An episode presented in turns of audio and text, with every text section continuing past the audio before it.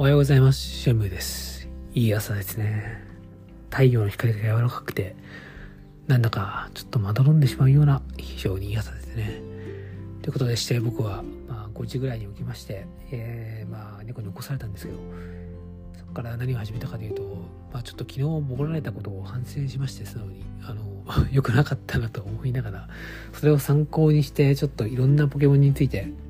考えて育成をの計画を練ってましたね。まあやっぱ考えてみると弱いポケモン本当に舐めてはいけないポケモンっていうのはやっぱいないんだなってことを改めて感じました。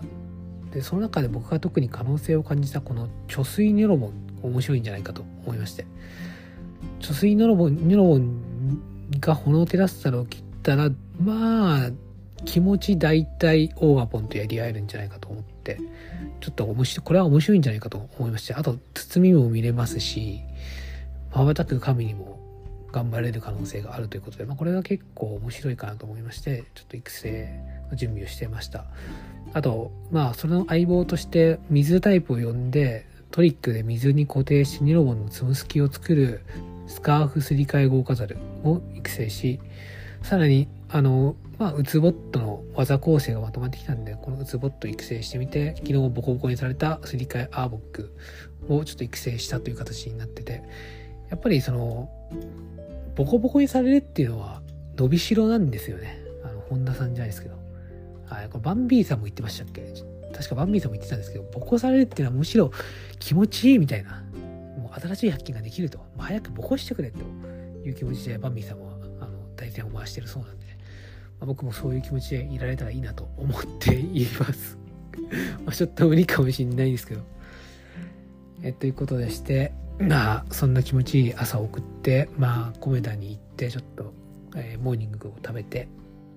まあ、ね、えー、作った計画に沿って、えー、育成を終えて、まあ、これから、ぼちぼち配信でもしよっかな、みたいな感じになっております。えーそうですね。まあ、